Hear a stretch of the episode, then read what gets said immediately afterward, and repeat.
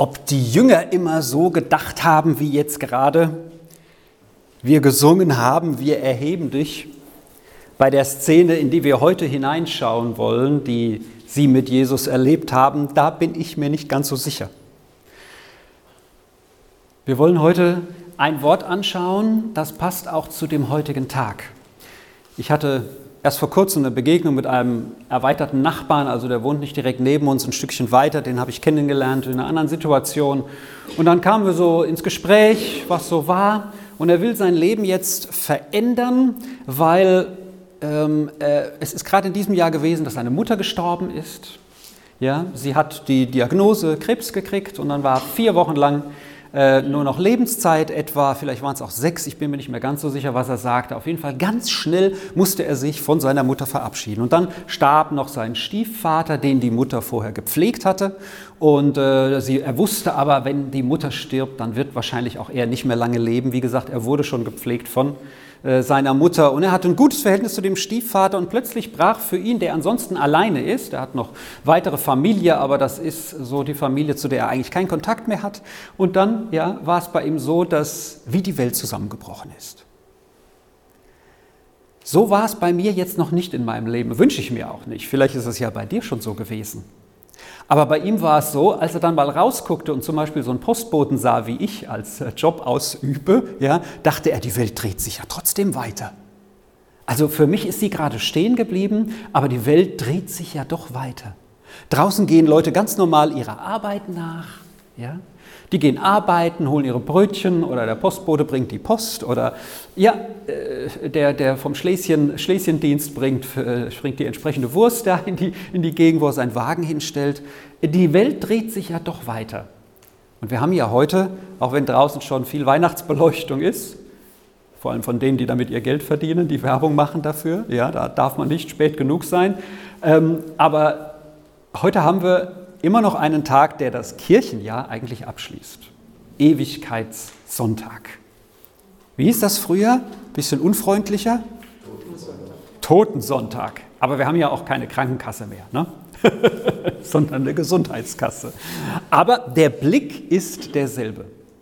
Und ich möchte mit uns heute auf ein Wort schauen, auf ein Ich bin-Wort von Jesus, wo er den Menschen so seine absolute Autorität zeigt weil sie wussten, wenn er dieses Ich bin sagt, dann spricht er in Gottes Autorität, was man ablehnen oder auch dem zustimmen konnte damals. Ich bin Worte haben wir letzten Sonntage, die letzten Monate einige gehabt. Ich bin das Licht. Ich bin das Brot. Ich bin die Auferstehung und das Leben, würde heute auch passen. Aber das Ich bin-Wort, das wir uns heute anschauen wollen, ist das vielleicht bekannteste der Ich bin-Worte. Also auch nicht der Hirte, auch nicht die Tür, das sind noch andere. Ich bin der Weg, die Wahrheit und das Leben. Ich bin der Weg, die Wahrheit und das Leben. Und ich möchte noch eine andere Szene uns mal vor Augen führen, auf die ich dann am Ende der Predigt noch kommen will. Nämlich, ähm, es gibt Axel Kühner, das ist ein Pfarrer, ich weiß gar nicht, ob er noch lebt, der hat viele Andachtsbücher geschrieben und darin Geschichten aus aller Welt gesammelt, die sehr schön illustrieren. Und eine Geschichte habe ich letzt, äh, gerade gestern noch dazu gesehen, gelesen, auch zu diesem Vers. Und zwar war, gab es im Zweiten Weltkrieg nicht nur Krieg hier in Europa. Wir wissen auch, die Japaner haben sich mit den Amerikanern gekappelt und mit China und mit, da, da war überall richtig Krieg, ganz schlimm. Und äh, es gab wohl auch Krieg in Asien, in Südostasien. Und äh, die Geschichte, die der Axel Kühner da gesammelt hat, die handelt von einem, der aus dem Krieg geflüchtet ist, also ein Deserteur, ein, ein, ein Flüchtling aus, aus, seiner, aus seiner Armee. Und der ist in Malaysia geflüchtet. Malaysia ist ein Land, ich habe nochmal auf dem Globus heute Morgen geguckt, ganz da drüben, ja, das ist äh, südlich liegt Indonesien, das größte Land dort überhaupt, muslimisch geprägt. Heute, da im Norden liegt Thailand, ne, Urlaubsdestination für, für manche. Und dazwischen liegt Malaysia. Und in Malaysia ist dieser Kriegsflüchtling geflüchtet, kommt in ein Dorf und in dem Dorf lernt er einen Mann kennen und sie, sie, sie, sie, sie, sie lernen sich äh, wertschätzen und der Mann aus dem Dorf entscheidet sich, diesem Kriegsflüchtling zu helfen, dass er flüchten kann zur entgegenüberliegenden äh, Küste, um dort dann weiter in die Freiheit zu kommen. So, das heißt, sie lernen sich kennen und sie sind nun auf dem Weg. Und auch dieser Soldat wird wohl gedacht haben, mein Ende könnte bald kommen, weil in so einem Krieg zu kämpfen ist ja nicht, dass nicht nichts passieren könnte, sondern das ist Menschen sterben. Menschen sterben. Und vielleicht passt dazu auch sehr gut der Einstieg in dieses Ich bin Wort, ich bin der Weg, die Wahrheit und das Leben. Denn das steht im Johannesevangelium im 14. Kapitel. Und wenn ich eben sagte, waren die Jünger damals oder die, die mit Jesus zusammen waren, also seine Jünger, seine Nachfolger, Apostel, waren die damals so, dass sie gesagt haben, wir erheben dich, so nach dem Motto, ja, uh, sein, die waren in einer recht bedrückten Stimmung am letzten Abend vor der Kreuzigung von Jesus. Da sagt er nämlich auch dieses Wort. Sie waren in einer recht bedrückten Stimmung. Jesus nimmt sich viel Zeit mit seinen Jüngern am entscheidenden letzten Abend, bevor er festgenommen und gekreuzigt wird, um mit ihnen noch sein Leben und viele Gedanken zu teilen. Denn er wusste, das sind Menschen wie du und ich. Die sind nicht in der Kraft ihres Lebens, dass sie immer alles so meistern würden. Vielleicht denken sie das wie Petrus, aber letztendlich wusste er, das ist wichtig, noch diesen Abend mit ihnen zu verbringen. Und dann sagt er, Nachdem er kurz vorher gesagt hat, da war Fußwaschung, da war noch so ein, so ein Teil, wie Jesus zeigt, wie wir dienen, dann ist Judas rausgegangen und er sagt, er wird mich verraten und alle dachten, wir verstehen nur Bahnhof, was geht hier ab? Aber er sprach ja schon ein paar Mal von seinem Tod und dann sagt er, Johannes 14, Vers 1, Euer Herz erschrecke nicht, glaubt an Gott und glaubt an mich. Könnte man zu dem Soldaten sagen, zu dem, den ich kennengelernt habe, Dein Herz erschrecke nicht, wenn so etwas passiert. Glaubt an Gott und glaubt an mich. Und dann sagt er weiter, im Haus meines Vaters, also der Blick in die Ewigkeit, passend für heute, sind viele Wohnungen. Wäre es nicht so, hätte ich dann zu euch gesagt, ich gehe, um euch eine Stätte zu bereiten? Und wenn ich gegangen bin und euch eine Stätte, also einen Ort bereitet habe, im Himmel, sagen wir so landläufig, komme ich wieder und werde euch zu mir holen, damit auch ihr dort seid, wo ich bin. Und wohin ich gehe, wisst ihr den Weg hatten wir letzt im Hauskreis auch so das Gespräch darüber, wie ist das mit der Entrückung? Das ist so etwas, was die Bibel sagt, wo, wo Christen, die gläubig sind, von Jesus abgeholt werden, zu ihm, äh, zu ihm emporgeholt werden. Man kann sagen, das ist der Vers dazu, ja. Äh, äh ich hole euch zu mir. Ich habe euch dort einen Ort bereit gemacht, eine Wohnung ja? Viele Wohnungen gibt es da offenbar, also auch eine für mich. Ne? Und da fragt mich einer, was gibt es denn in dieser Wohnung? Gibt es eine Playstation, gibt es eine Xbox, ist da mein Pferd oder keine Ahnung, was man hier so mag? Und ich sage mir, das wird schon das Beste sein, was du dir jemals vorstellen kannst. Da oben, genau weiß ich es nicht, aber Gott weiß ja, was wir so uns wünschen. Und wohin ich gehe, sagt er, wisst ihr den Weg. Und jetzt kommt es, unser Ich Bin-Wort. Da ist nämlich einer, und ich liebe den, wie ich auch alle Jünger liebe hier, sag ich mal, ne? aber der Thomas ist so einer, der hat so seine Fragen. Der will das ein bisschen genauer wissen und der ist ehrlich. Und das ist so klasse, der ist ehrlich. Der sagt nämlich, ich nix capito. Ja, wenn wir nichts verstehen, verstehen wir nichts. Ja? Er sagt, Thomas, Herr, wir wissen nicht, wohin du gehst. Wie können wir denn den Weg dahin wissen? Also erstens wissen wir nicht, wohin und zweitens wissen wir nicht, wie wir dahin kommen. Und jetzt sagt Jesus zu ihm, und da können wir dem Thomas ja so dankbar sein, dass er diese Frage gestellt hat, ja, weil wir jetzt eine Antwort haben, die so prägend zentral für die Aussagen von Gott ist in der Bibel. Nämlich, Jesus sagt, ich, also nicht ich, also Jesus sagt, ich bin der Weg und die Wahrheit und das Leben. Niemand kommt zum Vater, es sei denn durch mich.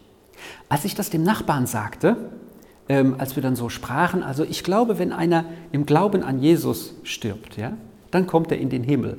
Da haben wir das nicht weiter verfolgt, weil ich dachte, das wird jetzt auch eine kritische Aussage vielleicht sein, aber es ist das, was die Bibel hier sagt. Und ich weiß nicht, wie seine Mutter gestorben ist. Das kann keiner sagen. Wir wissen nicht, was im letzten Moment noch bei jemandem geschieht. Hier in Deutschland hat wahrscheinlich jeder schon irgendwann mal was gehört, hoffentlich von Jesus, vielleicht auch was Entschiedeneres. Vielleicht bei dem Weihnachtslieder singen, wo wir das, nein, du musst es nicht einblenden, das Bild gesehen haben, wo wir auch ein paar kleine Impulse bringen, wo auch das Evangelium drin ist. So, also das heißt, wir wissen nicht, was da ist, aber wir wissen klar, nur über Jesus ist der Weg in die Ewigkeit bei Gott Nur da gibt es eine Wohnung. Und ansonsten ist es das Getrenntsein von Gott, das ist die Hölle. Das dürfen wir nicht aus der Bibel streichen, weil sonst fehlt die andere Hälfte, die nun mal da ist. Und Jesus sagt, wenn ihr mich erkannt habt, dann werdet ihr auch meinen Vater erkennen. Er sagt, was ich euch sage, ist das, was Gott sagt. Also der Vater ist Gott, das wussten sie. So, das heißt, die beiden sind eins. Und im weiteren Verlauf dieses Gespräches an dem Abend sagt Jesus noch ganz viel über die Einheit von sich und Gott und dem Vater. Weswegen wir sagen im christlichen Bekenntnis, Vater, Sohn, Heiliger Geist, die sind eins. Das ist eine Einheit. Die sind nicht auseinander zu definieren. Die sind so eins wie meine Frau und ich sein sollten. okay. Von jetzt an kennt ihr ihn und ihr habt ihn gesehen, sagt er. Also Jesus sagt, wenn ihr mich seht, dann seht ihr den Vater. Jesus sagt, ich bin der Weg und die Wahrheit und das Leben. Das sind drei zentrale Begriffe. Weg, Wahrheit und Leben. Und ich möchte das mal auf unseren Körper hier übertragen. Ja? Weg, Wahrheit und Leben. Wir haben die Füße, wir haben den Kopf, und wir haben den Rest dazwischen. Die Füße stehen für den Weg. Jesus sagt, ich bin der Weg. Er ist ganzheitlich für uns da. Ich bin der Weg, wo unsere Füße gehen, wo deine Füße gehen. Wisst ihr? Und es ist nicht so wie in den Bergen oder irgendwo im Odenwald oder hier im, hier im Tale, wo man ein Schild sieht und sagt, da geht es jetzt zum Beispiel dahin ja, oder dorthin, sondern es ist nicht nur äh, das Ziel, sondern es ist der Weg. Jesus sagt, ich bin der Weg aber zu welchem Ziel? Zur Wohnung im Himmel letztendlich. Das heißt, unser Weg hier ist ein vorübergehender Weg. Wir holen und dürfen schon Gottes Gegenwart, seinen Himmel hier erbitten, auch auf dieser Erde ja, mit Zeichen, mit Wundern, mit seiner Gegenwart und etwas vom Himmel, wie in dem Bild, was ich vorhin da hatte äh, während der, während der Gebetszeit, bricht auch zu uns hindurch, wo wir etwas vom Himmel verspüren. Aber es ist noch nicht der Himmel. Wir sind hier noch nicht im Himmel. Es ist hier noch nicht perfekt. Da kannst du so positiv grundgestimmt sein, wie du willst. Es ist noch nicht der Himmel. Ja? So, also das heißt, da warten wir noch. Aber Jesus sagt, ich bin der Weg. Und das griechische Wort, was ich mir nochmal angeschaut habe im Vorfeld von der Predigt, da steckt ein anderes Wort drin, das wir kennen, nämlich das Wort Methode. Das wusste ich noch nicht. Ja? Methode ist ein planmäßiges, zielgerichtetes Vorgehen.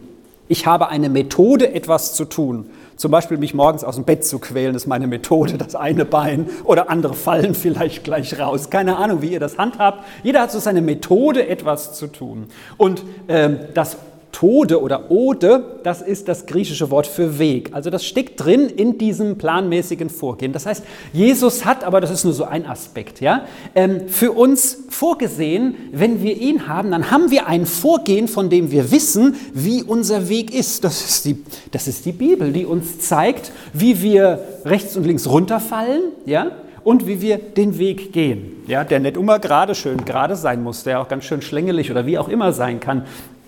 Und dann gibt es vielleicht Weg A oder Weg B, Weg C, ja. Aber es gibt nur einen Weg zum Vater und da sagt Jesus, das bin ich. Also das steckt da drin. Also das heißt, Jesus gibt uns mit unseren Füßen die Möglichkeit äh, und mit, mit ihm selbst in uns, was, was ja auch bedeutet, der Heilige Geist in uns, also Gott hilft uns ja dabei, sagt er, ich bin der Weg zum Ziel. Ich bin der Weg zum Ziel. Und das hat mich erinnert an äh, eine andere Aussage im Evangelium, wo Jesus zu äh, Geplagten und Beladenen spricht und sagt, kommt zu mir, die ihr geplagt, beladen, mühselig seid, was auch immer man das übersetzen will. Ich will euch erfrischen, erquicken, ich will euch also Energie geben. Nehmt mein Joch auf euch und lernt von mir, denn ich bin sanft und demütig und ihr werdet Ruhe finden für eure Seelen, denn mein Joch drückt nicht, meine Last ist leicht. Das heißt, der Weg den Jesus mit uns geht. Ne, es gibt ja das Bild vom Joch, da sind normalerweise zwei Ochsen drin. Okay, ich bin der eine Ochse, Jesus der andere. Nein, also wisst ihr, das Bild ist nicht eins zu eins zu übertragen, aber das heißt, das Leben ist nicht immer einfach. Aber Jesus sagt, wenn ihr mir nachfolgt, wenn ihr mit mir geht, wenn ihr den Weg geht, den ich euch mitführe, mein Joch, ja, dann werdet ihr eines haben, das euch nicht bedrückt, das auch vielleicht Mühe macht, auch mal, das kann sein, aber ich bin bei euch. Ich bin bei euch. Mein Weg. Und ihr werdet Ruhe finden Wisst ihr? Nur zu Hause sitzen und nichts zu machen oder sein Leben einfach nur so für sich zu genießen. Ich glaube, das ist nicht das, was Gott mit unserem Leben möchte. Er hat mit uns etwas vor. Er will mit uns, mit jedem von uns, mit seinen Begabungen, mit seinen Stärken etwas tun. Ja, er will uns einsetzen. Und das macht mich im Grunde glücklich wie gern ich auch jetzt in dieser Zeit zu Hause sitze und einfach nur ziellos ein Puzzle zusammensetze, ja, mit dem Ziel, dass es am Ende fertig ist. Aber es ist ja jetzt nicht sehr produktiv. Auch solche Zeiten genieße ich zum Beispiel. Also, Jesus sagt, ich bin der Weg. Das zweite ist, ich bin die Wahrheit. Ich bin die Wahrheit. Und die Wahrheit ist auch wieder so ein zentraler Begriff. Ein paar von euch erinnern sich vielleicht daran, äh, als Jesus kurz vor der Kreuzigung war, also von, von dem, was gerade geschieht am nächsten Tag, steht er dann vor dem Pilatus, dem römischen Machthaber, der vor ihm ist. Und der Pilatus, äh, da sagt er dann, äh, ich bin gekommen, um von der Wahrheit Zeugnis abzulegen, also von der Wahrheit zu berichten. Und dann sagt Pilatus, was ist Wahrheit? So, Wahrheit. Was ist Wahrheit? Und wir sind sehr, weil wir hier so in Deutschland sind, so im griechischen Umfeld, sag ich mal, geprägt davon, Wahrheit ist sowas, sowas Allgemeines. Es gibt eine Wahrheit, das stimmt auch, das ist Jesus. Aber das hebräische Denken, das ist sehr viel verknüpft mit etwas zu tun. Da bedeutet Wahrheit nicht, etwas ist nur wahr, zum Beispiel meine Meinung ist wahr oder nur das, sondern das Hebräisch, das Denken, aus dem Jesus, aus dem die Juden herauskommen, das auch in den Orient rübergeht, also auch äh, in den Iran, wo das, wo, das, äh, wo das wurzelt und herkommt, das bedeutet, dass das Wahrheit ist etwas Tragfähiges, etwas Festes, etwas Belastbares. Wenn Jesus sagt, Amen, Amen, ich sage euch, wie wird das in manchen Bibeln übersetzt? Wahrlich, wahrlich, ich sage euch. Also Wahrheit, Wahrheit, ich sage euch. Im Sinne von belastbar, belastbar, ich sage euch. Fest, fest, ich sage euch. Tragfähig, tragfähig, ich sage euch. Das, was ihr da hört von mir, Jesus ist die Wahrheit, heißt, er ist belastbar und tragfähig. Wir dürfen ihm vertrauen, nicht nur als Gedankenkonstrukt. Ja? Die Griechen haben das dann später so ganz in die Ferne gerückt und gesagt, wir sind alle böse und da oben das Unsichtbare ist alles gut. Die Bibel, Gott holt das für uns in diese Welt hinein. Das ist ganz praktisch. Wahrheit heißt, worauf wir uns verlassen können. Das ist Jesus. Tragfähig, belastbar, vertrauenswürdig. Er ist die Wahrheit. Und dann nebenbei auch noch die einzige Wahrheit in Bezug auf den Weg zu Gott. Er ist die Wahrheit. Er ist die Wahrheit.